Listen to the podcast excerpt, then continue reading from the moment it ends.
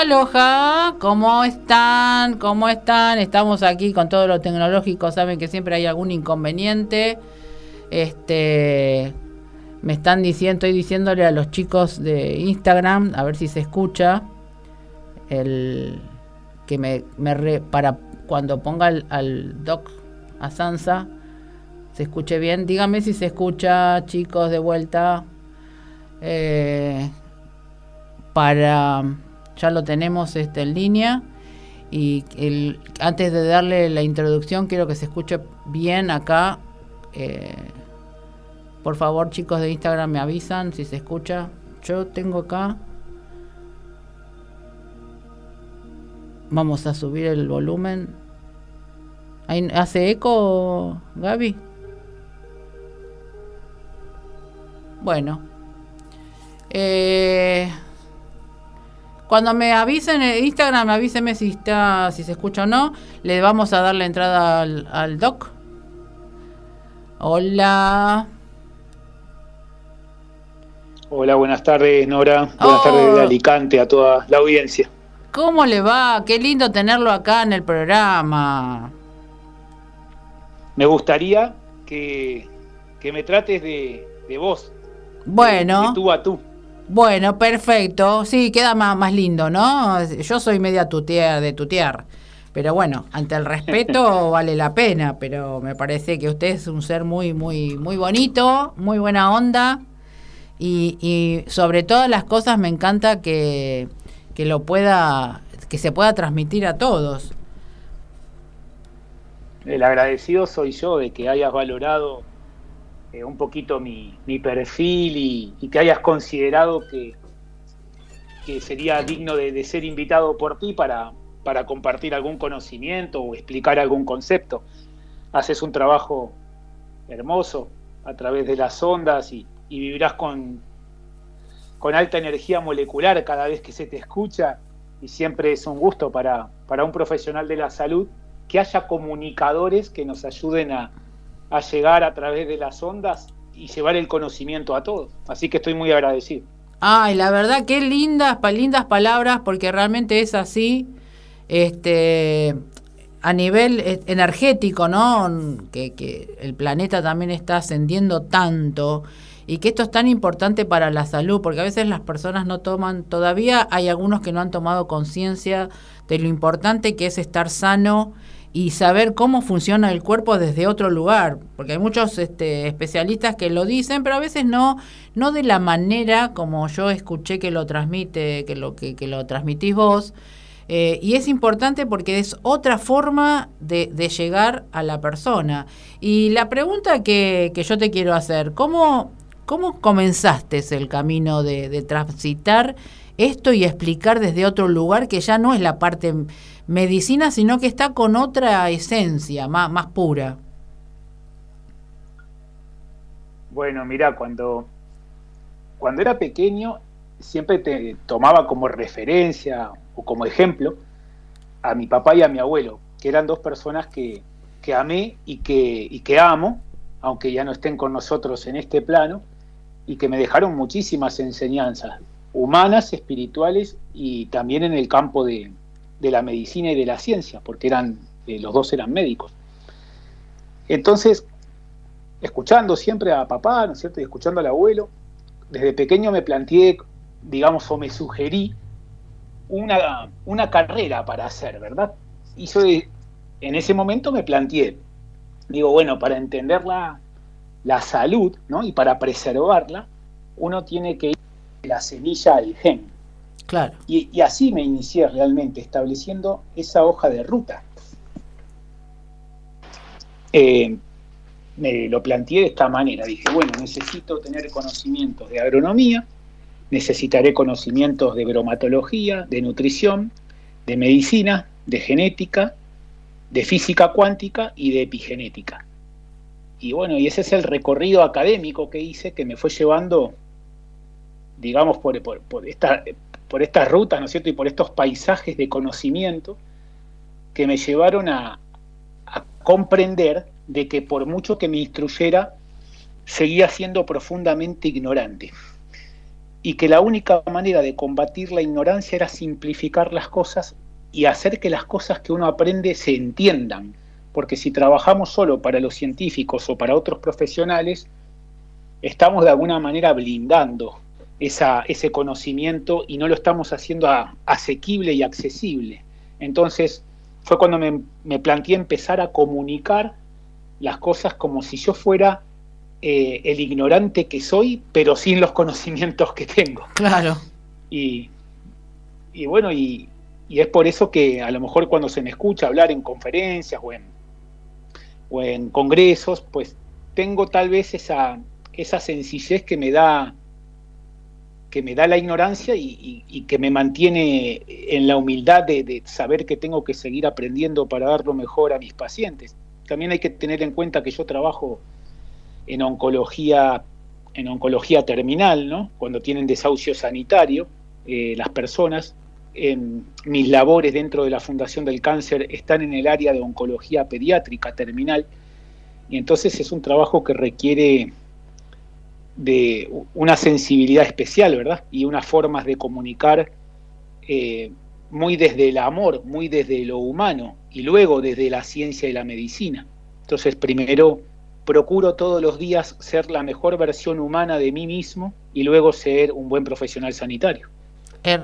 hermosas, hermosas palabras, realmente este, hermoso, hermoso lo que, lo que estás diciendo, eh, porque se siente que es desde el corazón y desde el amor.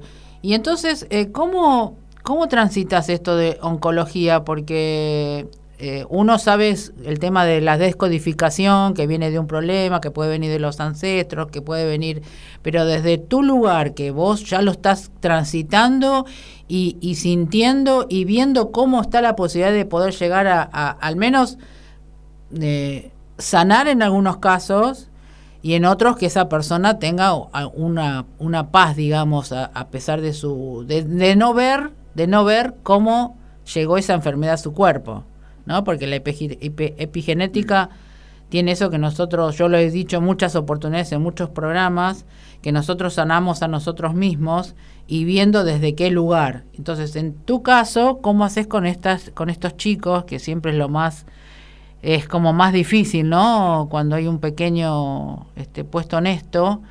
Y yo, yo, eh, desde mi realidad, veo que vienen a enseñarnos. Sí, así es. Bueno, lo has descrito bien, porque yo básicamente eh, a lo que me dedico es a la, a la biomedicina, ¿no? Y dentro de la biomedicina o del campo de la biomedicina, ahí es donde integramos eh, los aspectos biológicos de la medicina.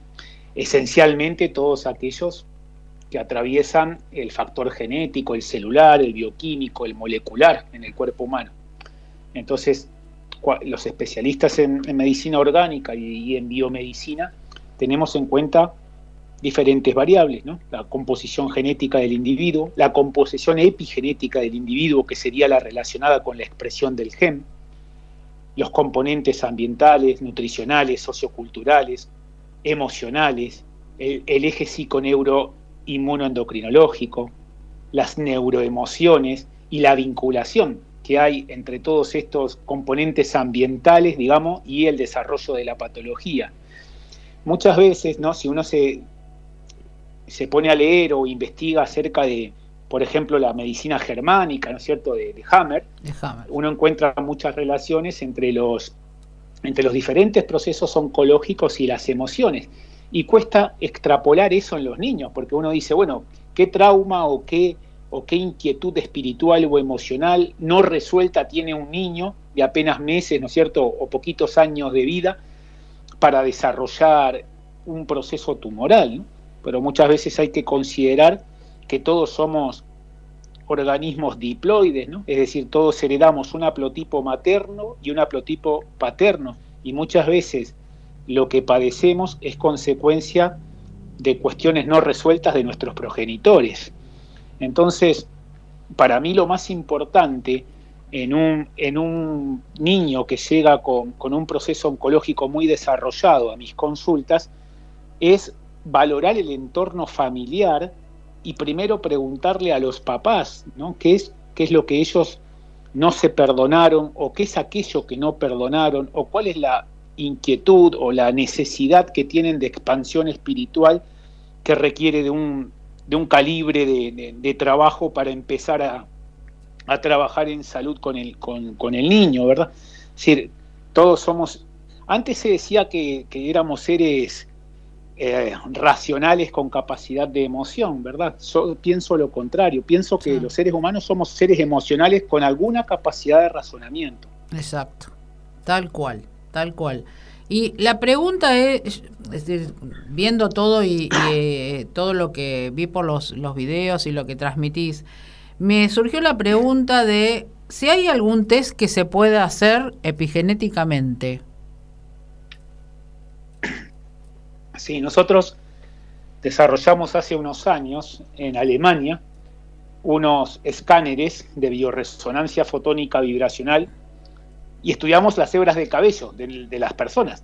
Y con el análisis del cabello hacemos un programa de optimización del bienestar, es decir, hacemos un testado o un testaje epigenético. Y eso lo hacemos en Europa, bueno, ya cada vez, a Dios gracias, en más países. También tenemos el servicio en Argentina, porque yo paso consulta remota en Argentina.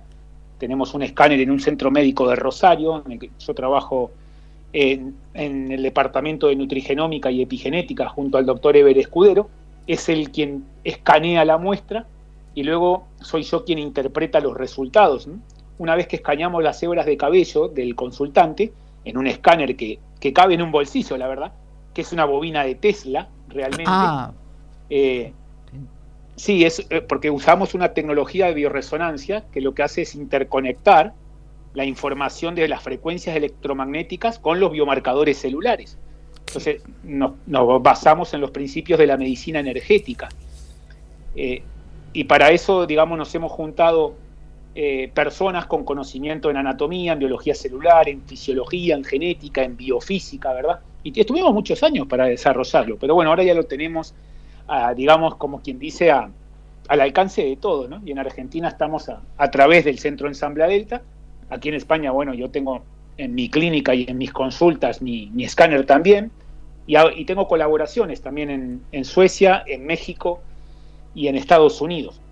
Y hace muy poquito tiempo Uruguay también se incorporó con, con médicos de mucho calibre y de mucho renombre para trabajar nuestras, nuestros estudios. Entonces, cuando analizamos el cabello, le podemos definir a nivel celular cuáles son las necesidades o las demandas no cubiertas que tiene la célula. Y eso lo hacemos para las vitaminas, para los minerales, para los ácidos grasos, para los antioxidantes, para los aminoácidos. Sacamos un perfil de contaminantes químicos, de metales pesados, un perfil de radiaciones no ionizantes, por ejemplo, al 5G o al Wi-Fi o al Bluetooth o a los microondas sacamos factores de permeabilidad intestinal para saber qué alimentos están generando intolerancias y hay que evitar, y evidentemente damos los listados de los alimentos que tendríamos que consumir para optimizar, eh, digamos, el patrón celular de, del organismo y poder equilibrarnos en salud. Es una, una oportunidad que tenemos de equilibrar sin entrar en terrenos de alopatía, ¿verdad? Sin medicarnos. claro a hacer una nutrición celular personalizada y si necesitamos complementos, utilizar complementos dietarios o suplementos dietéticos que no intoxiquen al organismo. Ten en cuenta, Nora, que los, los naturópatas, los médicos naturistas, los médicos especialistas en biomedicina, ponemos siempre, digamos, eh, sobre la mesa nuestros principios de, éticos de trabajo, que son básicamente tres. Pero el primero y más importante, lo voy a decir en latín, es primum non nocere, primero no hagamos daño. Claro. No, contaminemos, no intoxiquemos al paciente. ¿eh? Hablemos con él, interactuemos no con una relación médico-paciente, como un compañero de equipo. Me, ayudemos a mejorar esa capacidad de diagnóstico. Vamos a contribuir al diseño de tratamientos para enfermedades eh, desde la medicina no invasiva. Entonces, primero, no hagamos daño. Ese es el primer principio de la medicina ancestral, ¿no? De la naturopática, de la medicina natural o biológica. Luego tenemos el segundo principio que sería tole causum. Todo tiene una causa. A mí me molesta mucho cuando compañeros míos de profesión dicen y defienden, ¿no? Esta patología es de origen idiopático, es decir, de etiología desconocida. No, tendríamos que ser más humildes y decir, esta patología no tenemos ni idea de dónde viene. Es decir, es con, y eso es una frase consecuencia de nuestra ignorancia o de nuestra incapacidad para descubrir el origen. Exacto. Pero todo tiene una causa. Es, exactamente. Eh, vos estás hablando y a mí me agarra un escalofrío de, de cómo la transmisión de lo que uno viene hablando de hace, no sé, dos mil años, ¿no? Eh, de decir que bajamos del cielo a la tierra todo lo natural que uno tiene que ser. Eh, no sé si la transmisión puede ser clara en lo que digo, pero es increíble cuando uno trabaja energéticamente con los médicos del cielo, o en, algunos dicen este Enki le llaman, que son los médicos estelares, y es la misma función pero traído a la tierra. Lo que estás haciendo es una cosa increíble.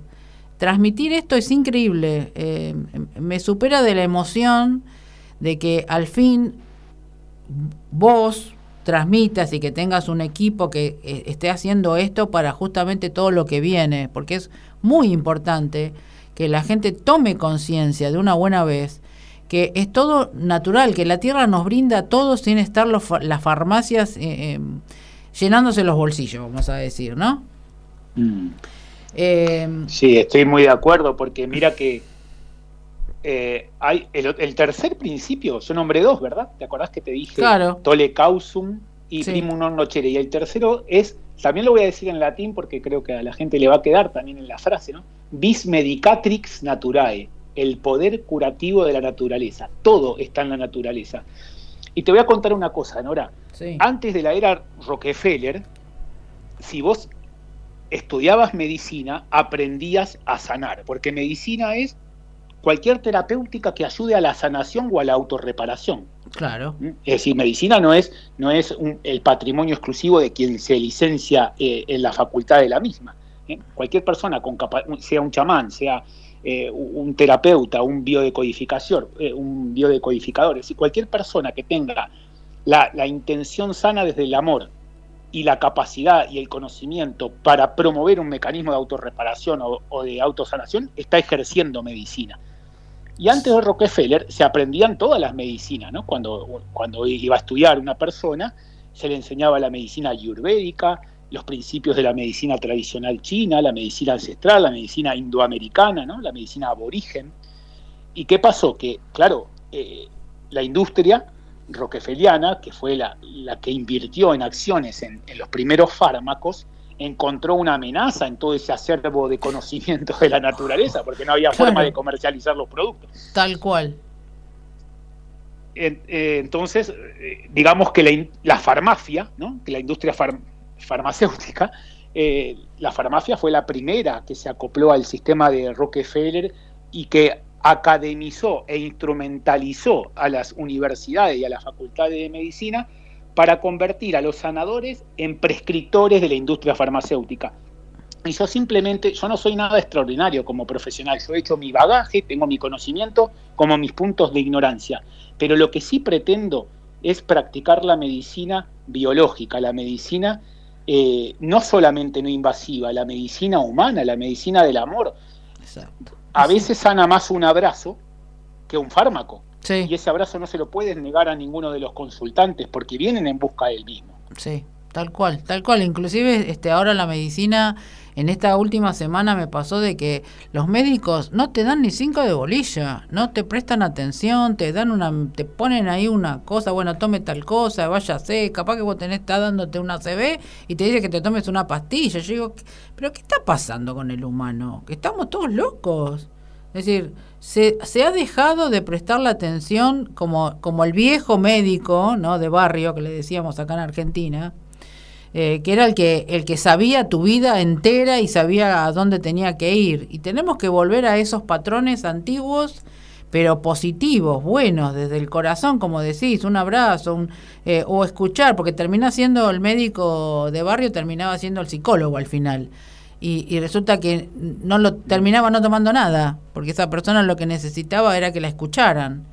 Y me parece que estamos volviendo a ese punto de nuevo, en escucharnos, en observarnos y mostrar todo esto que estaba oculto, porque en realidad, eh, como decís vos, lo del Rockefeller fue tapar realmente todo esto que estás, vos te estás brindando y estás explicando, que es muy importante.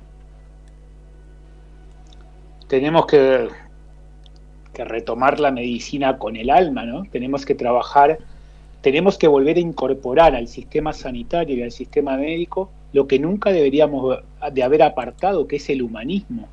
El humanismo dentro de la medicina se tiene que considerar como, como todo el conjunto de valores, de actitudes y de prácticas, ¿no? que hacen que tengamos esa vocación de servicio y que, y que den lugar a, a que consideremos al consultante como un semejante que está sufriendo y que lo que está solicitando es alivio.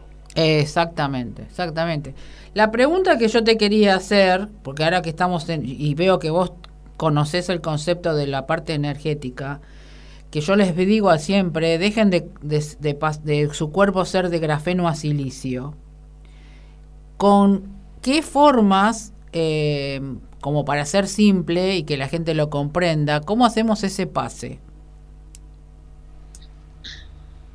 Bueno, lo primero eh, hay que tener en cuenta que actualmente vivimos en entornos de altísima contaminación.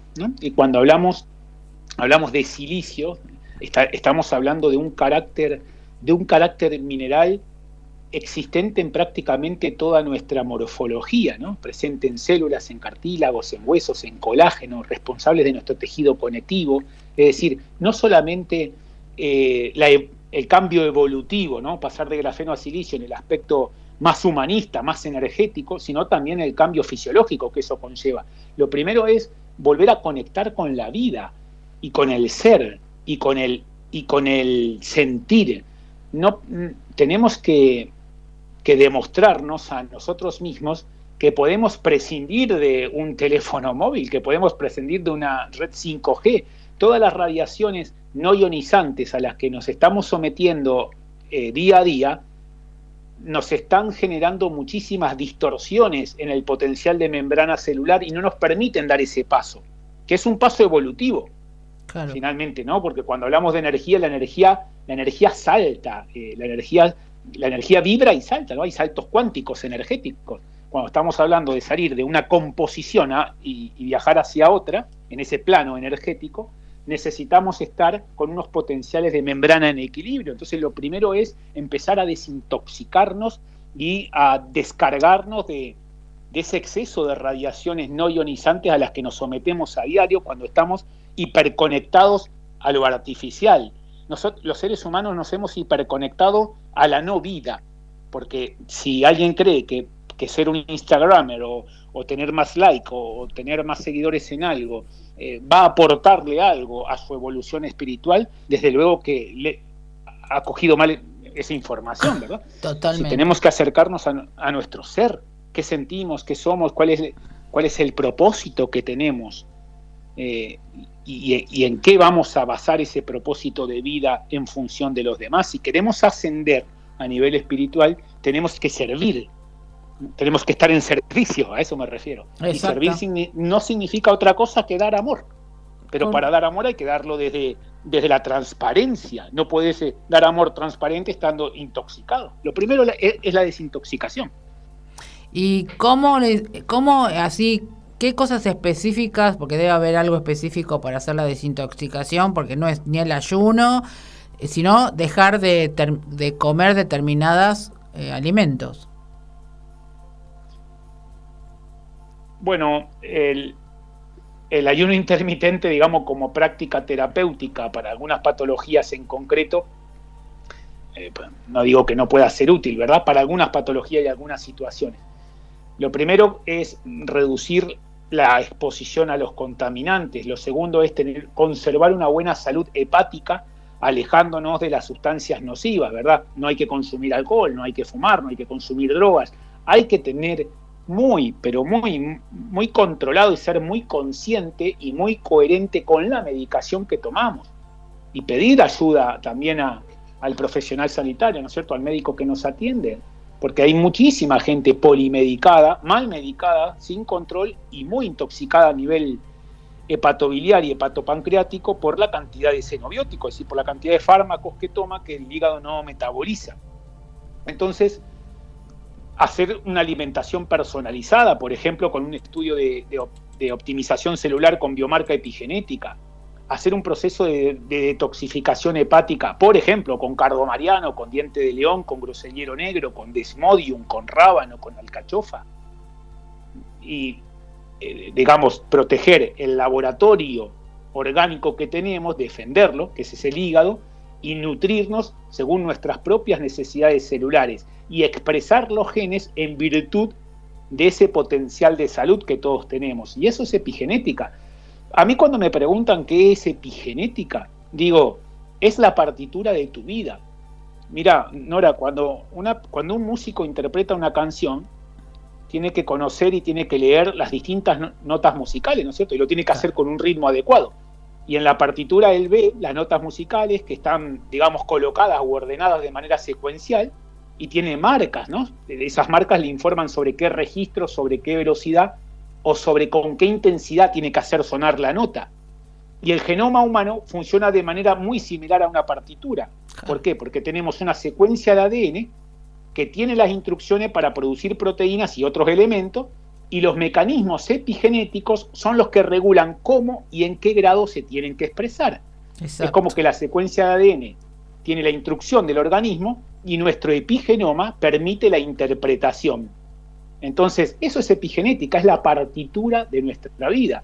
Y es a lo que nosotros damos la bienvenida cuando invitamos a las personas a, a, incorporarse, ¿no es cierto?, a su vida estos programas de optimización del bienestar. Entonces yo pienso que al final la desintoxicación es reducir la exposición a la gente que te intoxica, limpiar tu, hígado, tus riñones, tu bazo, tu páncreas y tu linfa, hacer una limpieza también de tu sangre, hay productos muy buenos para ello, y, y, tener un programa de optimización del bienestar que nos ayude a saber cuáles son las necesidades o las demandas no cubiertas de tu célula y sobre qué terrenos tienes que optimizarte, comiendo qué y dejando de comer qué. Claro. Y a partir de ahí, digamos, tener una. recuperar la capacidad energética de, de, de, manera innata, ¿no es cierto? Todos los seres humanos gastamos energía, todos tenemos energía, que a nivel químico son, son moléculas de ATP, de adenosin trifosfato. E, e, esa energía que todos gastamos en forma de ATP la generamos en la cadena respiratoria mitocondrial, es decir, es celular. Las usinas eléctricas de nuestro organismo están en la célula. Por eso hay que limpiarlas. Exacto. Eh, justo eh, un oyente eh, preguntaba porque dice, hola Nora, excelente entrevista y mejor entrevistado el doctor. Es muy simple para explicar las cosas, baja el, llano sus conceptos y así entendemos todo. Estuve googleando epigenética y no entendí nada. Y justo, le, justo ahora estás contestando la pregunta de él. Martita dice, hermoso invitado, ¿es español? No le escucho ningún acento español. ¿Qué claridad tiene para contestar? Muy bueno. Qué bueno que un médico diga las cosas como son. Siendo un especialista en cáncer, le quería preguntar cuál es su método para tratar de postergar un tratamiento de quimio que es tan invasivo y fuerte. ¿Qué hace él antes de inducir al paciente, antes de la quimio o rayos? Muy buen entrevistado y entrevistadora. Gracias, Normita. Bueno, muchas gracias a todos quienes están participando. Espero haber respondido lo que era epigenética con el ejemplo de la partitura musical. Sí, perfecto. Pero voy a poner un ejemplo todavía más, más visible. Vamos a suponer que, esto es para el oyente, ¿eh? a ti, querido oyente. Mira, vamos a suponer que Nora y yo somos directores de orquesta y que vienes tú y nos das a, Nora y a mí la misma partitura musical. Vamos a suponer que fuera Aire, de Sebastian Bach. Mm. Cada uno la tiene que interpretar. Muy bien. Nora tiene sus músicos, yo tengo los míos. Ahora, díganme, cualquiera de vosotros, queridos amigos, los que nos están escuchando, coméntenos en redes si van a sonar exactamente igual la, orquesta de Nora y la mía. La respuesta sería que no. Claro. Pero os digo lo siguiente, la genética sería la misma, porque los dos tenemos la misma partitura, la que escribió Bach. Pero Nora tendrá su impronta, sus conocimientos, sus saberes, al igual que sus músicos, y yo tendré los propios con los míos. Y eso hará que haya leves matices, ¿no? De diferencias. Y eso es la epigenética, es cómo el medio, cómo el entorno, cómo el ambiente puede modificar la expresión de la genética. Cómo cada uno con su sapiencia y sus conocimientos modifica cómo suena esa partitura que es inequívocamente igual, sea quien sea quien la reciba. Eso es epigenética cómo podemos estudiar la expresión de los genes independientemente de la secuencia de nucleótidos. Contestando a la segunda oyente, a Martita, que le agradezco mucho que comparta el tiempo con nosotros. Soy argentino, yo nací en, Rosario, me crié en Santa Fe, pero llevo 22 años fuera de Argentina. Ah, he vivido en, África subsahariana porque fui médico sin frontera muchos años. He vivido en Bélgica muchos años porque, bueno, me desarrollé eh, allí como profesional en biomedicina he vivido en Holanda, en Luxemburgo y, llevo muchos años en, España ahora.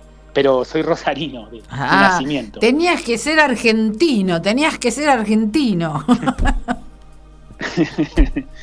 y para responder al último paciente, al último sí, bueno, claro, eh, es que yo no, no recibo previamente al paciente oncológico, yo trabajo el desahucio sanitario. Significa que a mí el paciente que me llega es aquel eh, al que no le resultó, como era dable esperar, el tratamiento alopático convencional, ya sea quimioterapia, radioterapia o, inmunoterapia dirigida. Es decir, me llegan a mí esos niños o esas personas mayores, en algunos casos, a los que el tratamiento convencional no les dio los resultados que era dable esperar, llegan en desahucio sanitario, que es cuando le dicen, bueno, eh, vamos a paliativos porque ya no podemos hacer nada, ¿no? Y es cuando los recibo yo y, yo simplemente intento hacer todo aquello que no se hizo.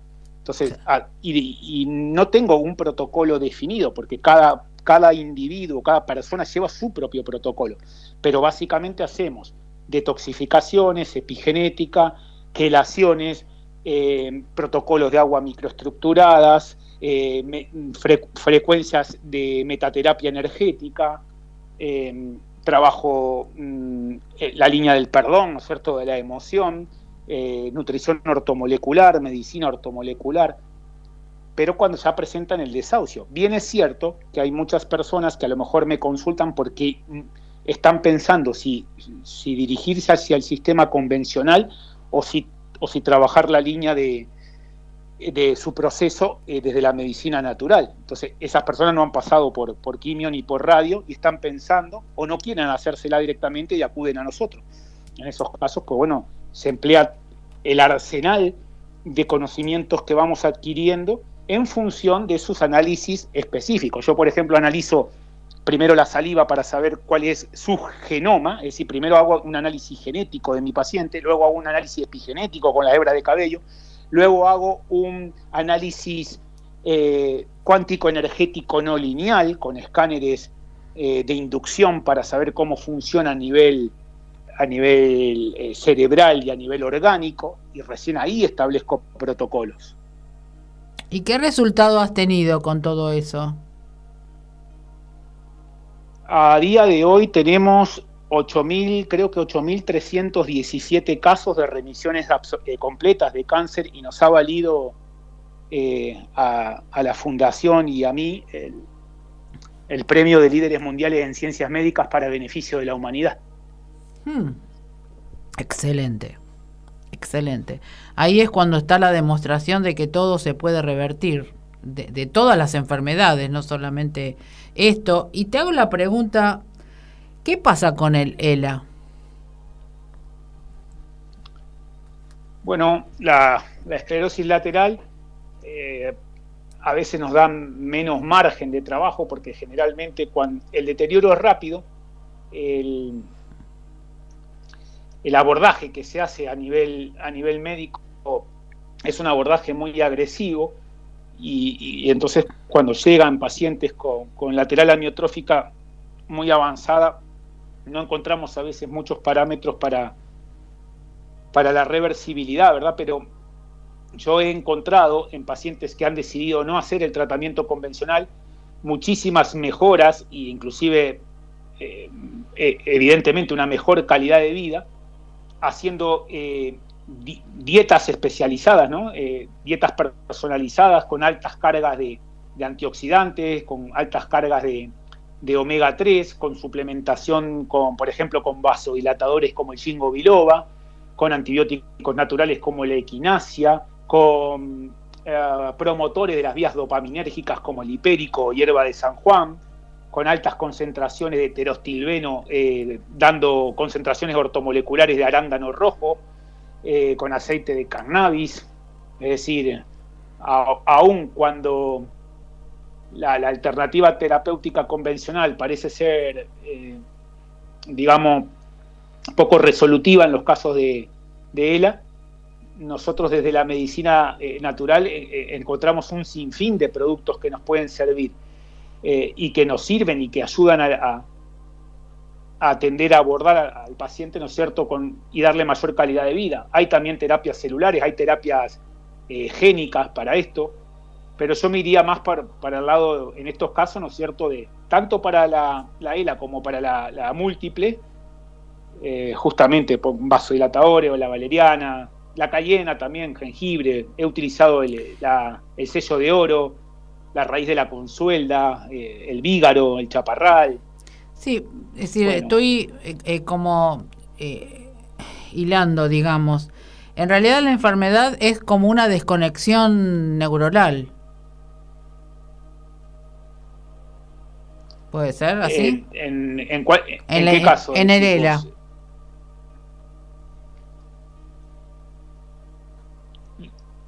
Es una enfermedad neuronal, sí, es una enfermedad eh, que afecta a las neuronas, al tronco cerebral y a la médula. Es decir, y, eh, yo te pregunto, que afecta a, las áreas que controlan el movimiento de los músculos voluntarios. Claro, por eso yo te pregunto desde mi ignorancia a nivel este enfermedad. Si para, que vos me entiendas bien, Nora, y para que todos me entiendan, en la ELA, las neuronas, ¿no? que son las células nerviosas, eh, que, son células nerviosas motoras, ¿no es cierto? En, la ELA se, desgastan, digamos, o, se mueren. Entonces no pueden enviar los mensajes a los músculos.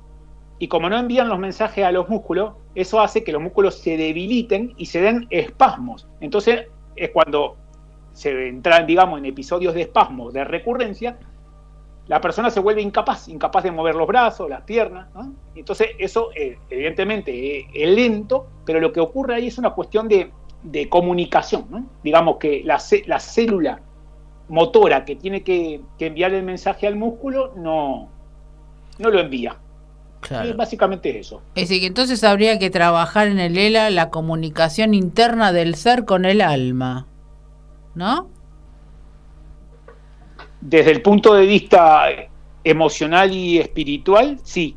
Y desde el punto de, de vista bioquímico, lo que hay que trabajar es justamente son las vías dopaminérgicas, las vías de contracción y relajación muscular y las señales sinápticas neuronales. Bueno, un trabajito para que lo estudies.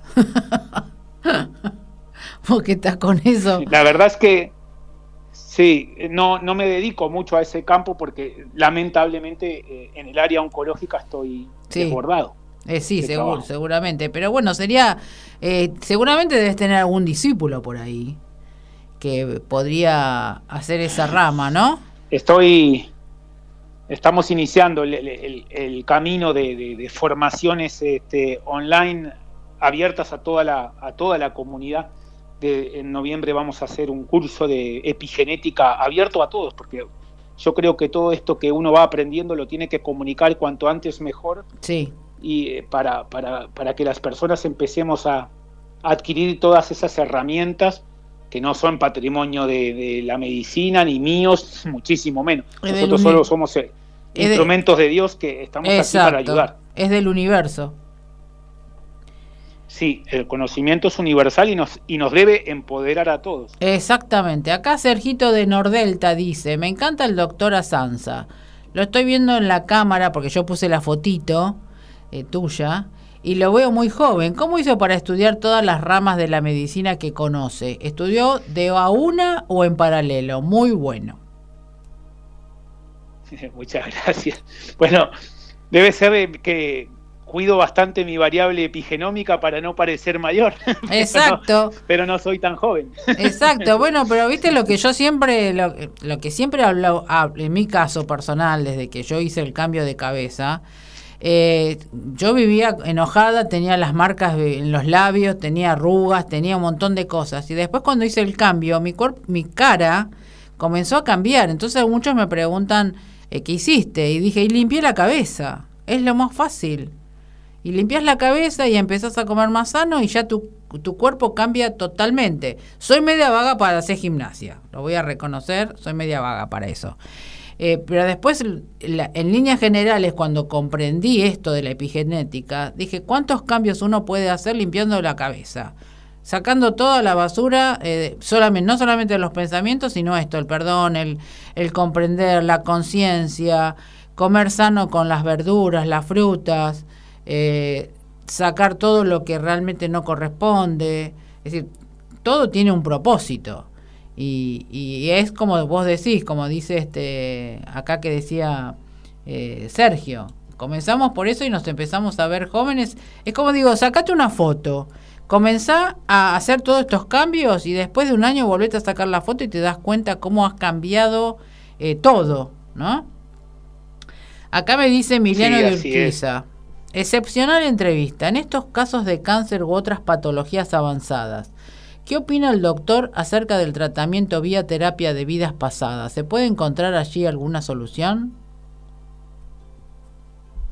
La verdad es que eh, voy a contestarle primero a, Sergio. al muchacho de Nordelta, a Sergio. Voy a cumplir 48 años y he estudiado pues una carrera detrás de la otra porque siempre he trabajado conforme iba a la universidad. He sido muchísimos años mozo. Eh, bar. Eh, y también trabajé de comercial para una imprenta que vendía impresiones serigráficas en llaveros y, en material de oficina. Y bueno, y me fui ahorrando el, dinerito, ¿no? Para, para poder este, eh, estudiar y, saqué notas, notas de corte elevadas que me, me, abrieron un poco las puertas a nivel internacional. Y bueno, en, yo me doctoré en Cambridge porque fui con una beca completa, digamos, por, el promedio que había sacado en Argentina, que era un promedio de una nota de corte que me, que me facilitaba un poquito el acceso a esa beca. Entonces, eh, normal, generalmente he hecho una carrera atrás de otra, sí que es verdad que con, una, con un rendimiento académico que no me ha demorado, digamos, no me ha dispersado, y, pero siempre trabajando u obteniendo becas para poder seguir estudiando, porque si no, no hubiera podido cruzar el charco. Un doctorado como los que como el que yo realicé tiene un coste que, que mi familia siendo de clase media no, se hubiera podido permitir. Y respecto de la de la segunda eh, pregunta si me la podés eh, formular nuevamente por ¿Qué opina el doctor acerca del tratamiento vía terapia de vidas pasadas? ¿Se puede encontrar allí alguna solución? La verdad es que tengo que manifestar eh, mi ignorancia en este tema. De hecho, tengo un libro eh, que se llama Terapia de Vidas Pasadas, del doctor José Luis Cabouli, que lo tengo para leer, porque, que se llama Un Camino hacia la Luz del Alma, ¿no? y está la, parte eh, técnica y práctica. Me la ha acercado justamente, se lo he pedido a una, bueno, me, lo ha ofrecido una amiga, pero lo he aceptado, digamos, para leerlo, eh, porque tengo una amiga que se dedica a esto, una, persona maravillosa, y le dije yo, quiero saber un poquito más de esto, a ver si lo leo y eh, y puedo y, entonces más adelante a lo mejor podré dar una respuesta. Ahora tengo que manifestar que, no lo sé porque ni siquiera he tocado el tema.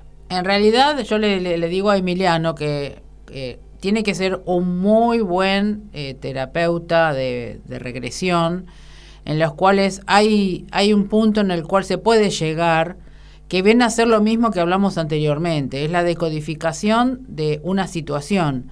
Es decir, regresando a eso vamos a ver cuál es el punto que se genera todas las enfermedades. Es decir, hay no solamente de vidas pasadas, porque las vidas pasadas no solamente tienen la parte, digamos, mm, física, sino la parte emocional. Y eso genera a través del tiempo algo positivo, pero tiene que ser muy buena la persona y seguramente la chica que vos conocés, eh, tu colega, eh, debe saber este, hacerlo, porque es llegar a un punto que uno no solamente llega hasta el útero de la madre, sino que va a pasar ese canal y va a trascender en la parte anterior. Entonces hay que tener mucho cuidado con eso, porque está pasando una dimensión diferente, porque nosotros somos dimensionales, multidimensionales, pasamos esa dimensión y ahí hay que ver qué es lo que está atrayendo a esta actualidad para sanar. Y en algunos casos se ha sanado, el señor, hay un señor que se llama Aurelio Mejía, que hace esto de las terapias, y se ha sanado ese punto, es decir, solucionar ese punto, mandarle amor, eh, comprensión y decir de que esto es como que desaparece de ese espacio etéreo y sanar la situación actual. Si se puede llegar a hacer eso, pero tiene que ser una persona muy consciente del que lo haga, ¿no? La, esta terapia.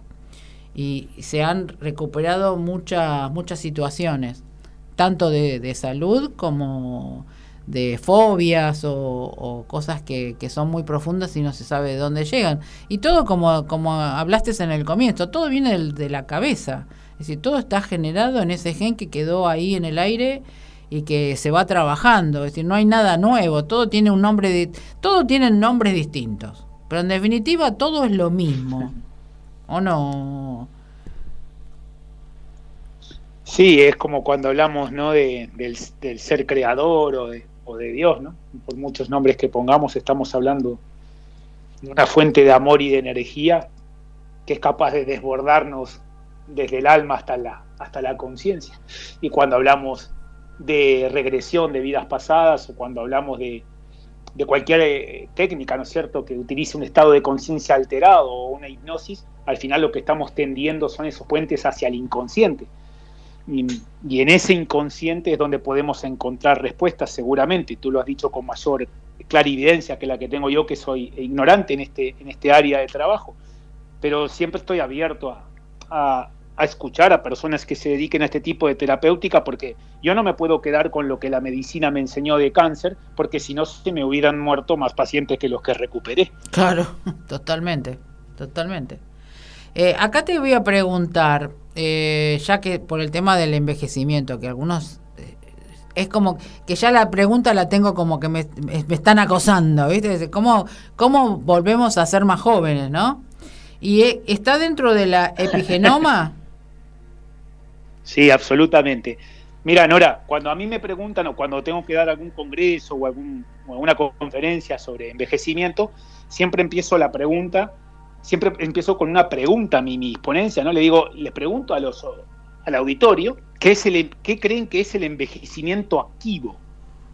Porque lo que, de lo que nosotros tenemos que, que ocuparnos es de darle más, más vida a los años y no más años a la vida, porque no sirve de nada vivir muchos años y vas a vivir mal.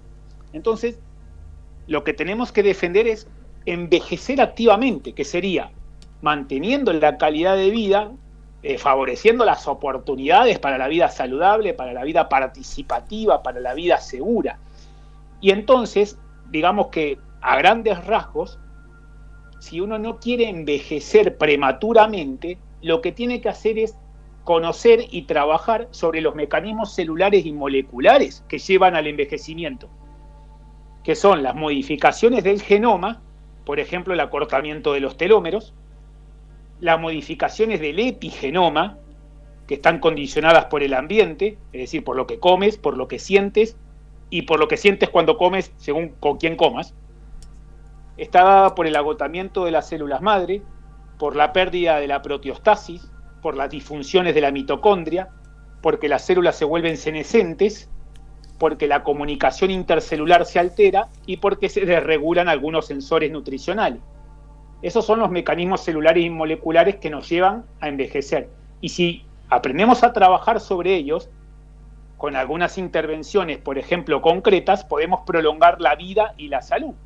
Y eso sería eliminando células dañanas, reactivando los telómeros, activando unas moléculas que se llaman chaperonas y restableciendo los sistemas proteolíticos, utilizando fármacos epigenéticos que sean muy personalizados para cada uno de nosotros, retirando las células senescentes, haciendo terapia con células madres, haciendo restricciones dietarias, ¿no? Por ejemplo, el ayuno intermitente para inhibir la vía de insulina y la mTOR y activar la sirtuina, utilizando fármacos antiinflamatorios y factores sanguíneos de rejuvenecimiento y haciendo nutrición celular personalizada. Es decir, hay muchísimo que se puede hacer para no envejecer de manera prematura. Yo, por ejemplo, aquí en España, a mis pacientes, a los que me visitan por esa inquietud, normalmente eh, toman un complemento que les elaboro, que es un protector del ADN telomérico. Entonces, claro, eh, los mantengo, los mantengo jóvenes. De hecho, creo que soy uno de los de los doctores que tiene más pacientes centenarios en, este área. ¿Y, cuál sería lo que le podés indicar acá a los oyentes? Que pueden, ¿Por dónde pueden comenzar algo sencillito? Bueno, si lo que quieren es de alguna manera evitar el acortamiento telomérico, tienen que buscar algún algún complemento o algún suplemento dietario que tenga, por ejemplo, la raíz de, astrágalo, que tenga eh, L-cisteína, que tenga carnosina, que tenga, eh, mm, por ejemplo, un extracto seco titulado y estandarizado de, galato de pigalocatequina, que es un polifenol del té verde. Eh, pues esas serían algunas maneras, ¿no? El resveratrol como antioxidante la superóxido dismutasa también como antioxidante o el ácido alfa-lipoico, el glutatión, eh, y evitar el estrés, ¿no? Evitar el estrés emocional y el estrés oxidativo. Porque el estrés oxidativo, vos fíjate lo que pasa, tu cadena respiratoria mitocondrial, ¿qué genera? Genera radicales libres. Esos radicales libres provocan mutaciones en el ADN mitocondrial por daño oxidativo. Eso hace que la función mitocondrial se altere y eso genera envejecimiento y eso es un bucle de amplificación. Entonces tenemos que tomar antioxidantes para evitar ese bucle de amplificación y sobre todo tenemos que saber qué antioxidantes tomar y, en eso es, donde la epigenética juega un papel importante porque nosotros estudiando el cabello, por ejemplo, sabemos concretamente qué vitamina, qué minerales, qué aminoácidos, qué ácidos grasos y qué antioxidantes hay que darle a cada persona según su epigenoma. Por eso, digamos, tenemos no quiero que suene soberbio, pero tenemos éxito en ese tratamiento. Sí, y sobre todo lo más importante, como digo, eh, si por más que te tomes un, un frasco entero de glutatión, si seguís comiendo lo mismo, me parece que no va a funcionar, ¿no? Ah, por eso hablo de epigenética. Epigenética no se trata de darte glutatión y no, y no, y no enseñarte a alimentar. Exacto. No, porque algunos en, en ninguno de nuestros planes de alimentación está la hamburguesa del McDonald's, ni el asado a expuertas, ni el salame eh, picado grueso. Claro. Ahí está. Muy rico que esté. Es lo que, es lo que siempre hablamos. Hay que empezar por el proceso de empezar a, a, correr las comidas y porque después viste uno dice bueno yo soy vegetariano eh, y, en algunos casos algunos que dicen que, son vegetarianos y después se van a la esquina a comerse el churrasco.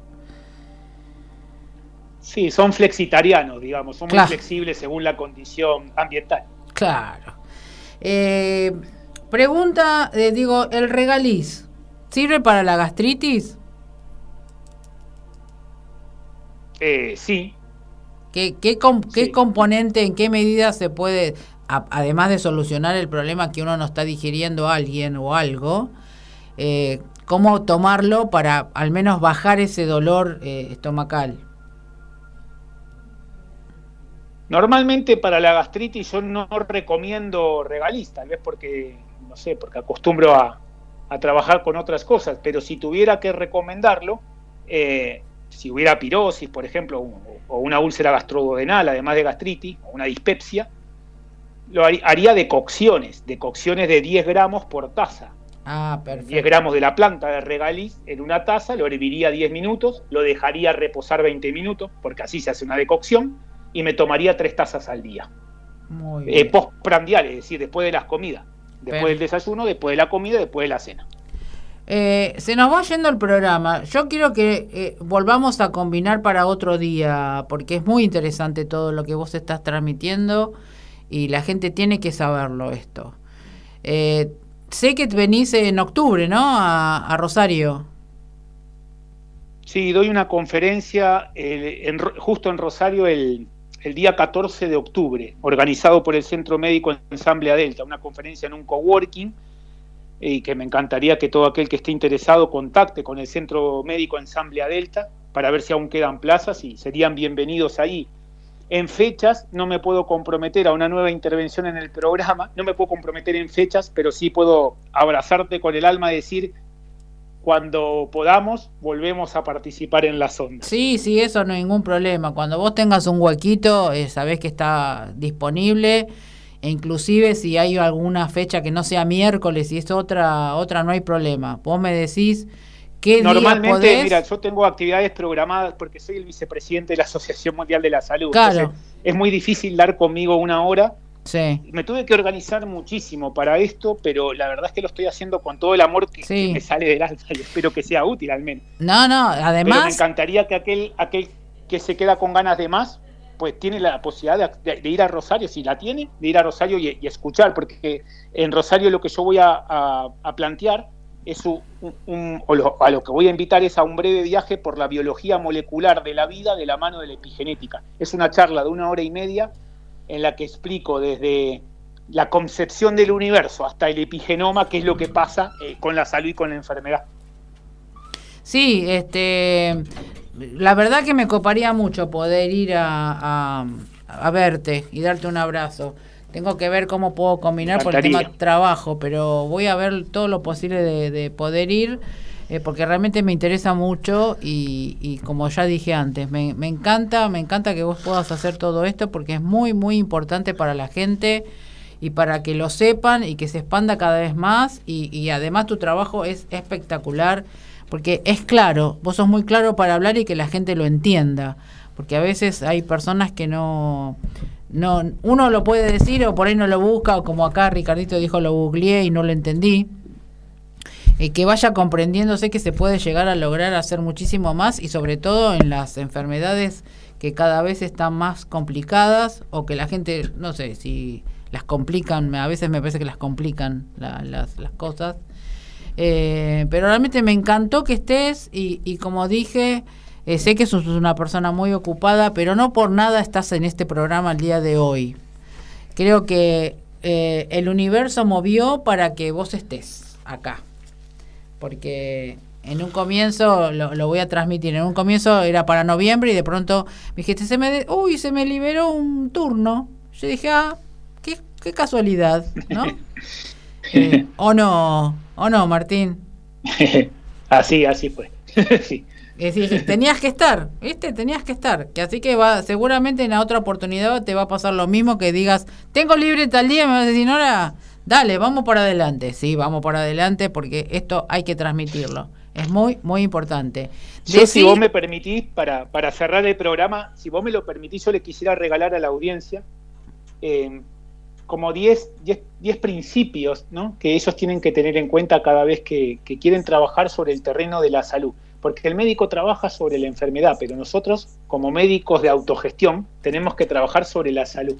Y si me permitís, te regalo 10 sí. principios básicos. ¿no? Dale, dale, sí, sí, dale. Cada uno de, queridos oyentes, cada, cada uno de ustedes cuando va al médico, ¿no es cierto?, que les atiende o al que tienen asignado por atención primaria, es decir, al médico de cabecera, ustedes tienen que, que hacerse valer como lo que soy, ¿no? como unidades biopsicosociales, ¿eh?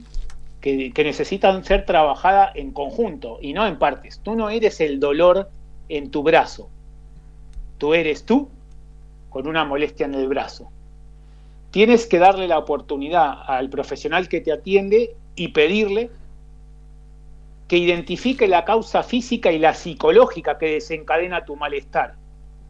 Tienes que recordarle lo que yo te conté, que es el principio básico de la medicina eh, naturista, ¿no? que es el primum non nocere, que no te hagan daño, que no, que no te intoxiquen si no es es estrictamente necesario dar el fármaco.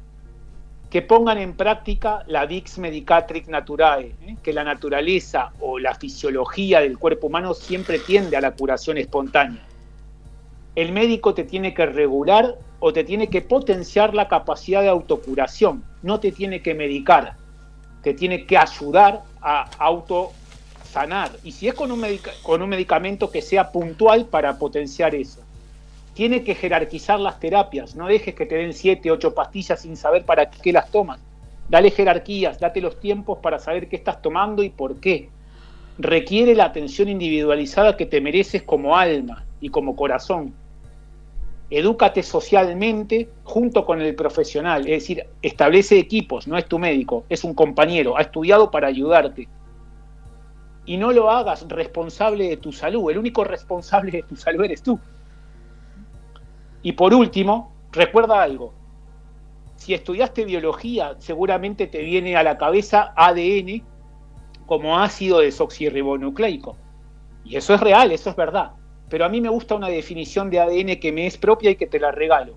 ADN es A de amar con el alma y el corazón, D de despertar del letargo de la infoxicación y N de nutrirnos de emociones y alimentos saludables. Ese es tu ADN y ese es el que tienes que despertar. Excelente, excelente. Tengo acá a mi amiga que vino, porque nosotros después que cerramos el programa vamos a abrir un portal de la luz del espíritu, se llama. Y estoy con mi amiga que va a hacer la meditación y la canalización y después con otra chica de Mar del Plata que se llama Yo Soy Siris. Y que después te la voy a pasar para que, lo escuches. Eh, y viene toda congestionada, mi amiga. y estaba escuchando justamente lo que estabas diciendo recién. Es la primavera. Eh, ¿qué, le damos, ¿Qué le damos para la congestión, Martín? ¿Qué tiene que limpiarse? Los vaos, los vaos de eucalipto y equinacia. Equinacia, tenés que comprarte equinacia. Bueno, así eucalipto ya tengo. Bueno, eh, aparte ya le dije, tiene que limpiarse la cabeza esta chica, Martín, entre nosotros. Está escuchando un millón de personas. sí, no importa. Eh, estamos nosotros solos acá, ¿no es cierto?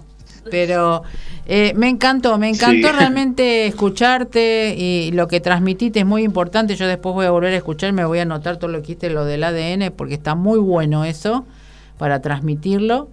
Y pasar a tus páginas donde las personas te pueden encontrar y aparte para que vean tus videos. Bueno, mucha de la actividad que desarrollo la, pone mi, equipo de colaboradores en, Instagram, dr-martín-azanza. En Facebook también se me, se me puede encontrar como Martín Sebastián Azanza. Eh, a lo mejor Instagram es más cómodo porque en Instagram, eh, no sé si sabéis que hay un link free, ¿verdad? Hay como un, como un link que uno puede clicar en el perfil de, un usuario de, esa red social y eso le da acceso a, mucha información de, la persona que es titular del perfil. Entonces ahí podéis ver mi, biografía, algunas conferencias, algunos enlaces a, entrevistas, ponencias en congresos. Bueno, que soy bienvenido porque es un perfil público, no necesita mi autorización alguien para, para poder seguir mi actividad. Eso, eso es súper importante que la gente pueda tener esto, la, la, apertura a escuchar sin tantas restricciones y más de lo que vos transmitís.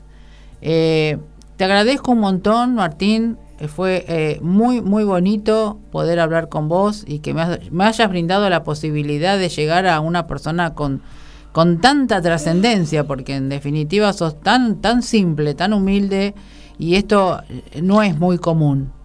Eh, que así que yo te mando un abrazo de luz y espero poder conocerte personalmente en octubre en, Rosario. Voy a hacer todo lo posible para poder ir eh, porque me gusta, me gusta, me, me, resuena muchísimo.